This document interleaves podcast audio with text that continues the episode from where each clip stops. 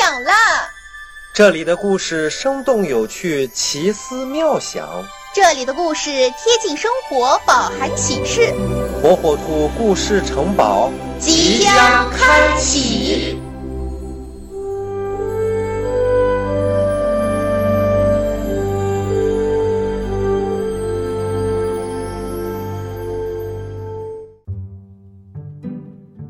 小朋友们，大家好，我是火火兔。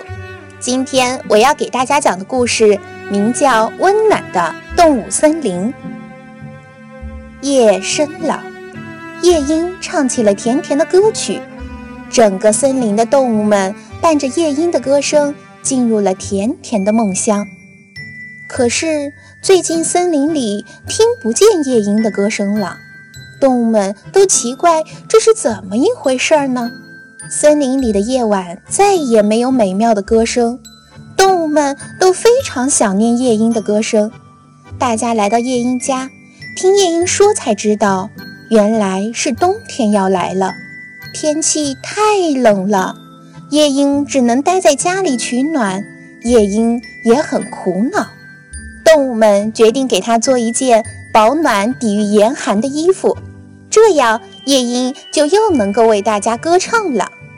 火火兔第一个跳出来说：“用我身上的毛吧，我的兔毛洁白又保暖。”小山羊也积极地说：“用我的羊毛吧，我的羊毛能抵御风寒哟。”鸭子先生也说：“还是用我的吧，我的羽毛能带来温暖。”大家用身上的羽毛给茵茵小姐做了一件世界上最温暖、最漂亮的衣服。